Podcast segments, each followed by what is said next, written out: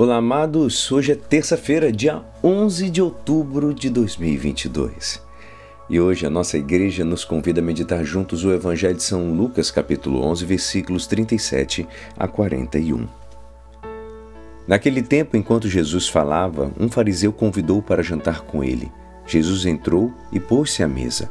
O fariseu ficou admirado ao ver que Jesus não tivesse lavado as mãos antes da refeição. O Senhor disse ao fariseu: Vós, fariseus, limpais o copo e o prato por fora, mas o vosso interior está cheio de roubos e maldades. Insensatos, aquele que fez o exterior não fez também o interior? Antes, dá esmola do que vós possuís e tudo ficará puro para vocês. Esta é a palavra da salvação. Amados, hoje o evangelista coloca, situa Jesus num banquete. E todas as histórias você já conhece com relação. O, o fariseu, ele, ele ficou de olho no comportamento de Jesus, que não foi, como dizemos hoje, não foi o politicamente correto.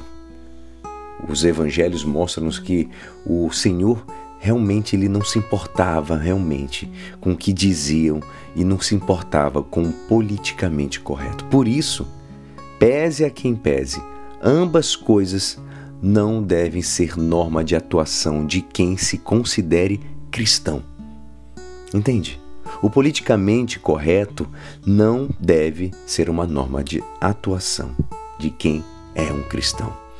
Jesus condena claramente a atuação própria da dupla moral, a hipocrisia que procura conveniência ou o engano. Vós, fariseus, limpais por fora o copo e a travessa, mas o vosso interior está cheio de roubos e maldades, diz o Senhor.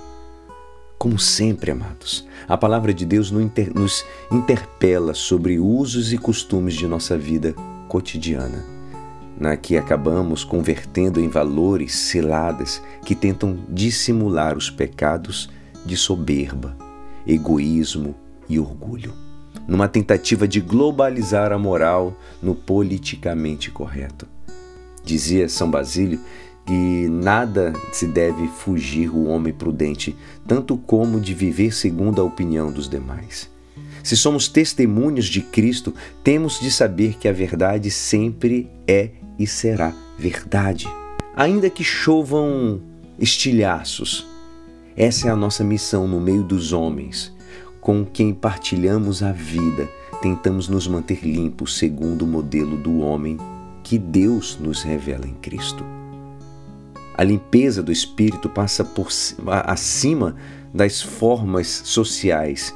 E se algum momento, em algum momento surge-nos a dúvida, porque possamos nos lembrar que os limpos de coração verão a Deus. Que cada um escolha o objetivo de sua do seu foco para toda a eternidade. E é assim esperançoso que esta palavra poderá te ajudar no dia de hoje que me despeço. Meu nome é Alisson Castro e até amanhã. Amém.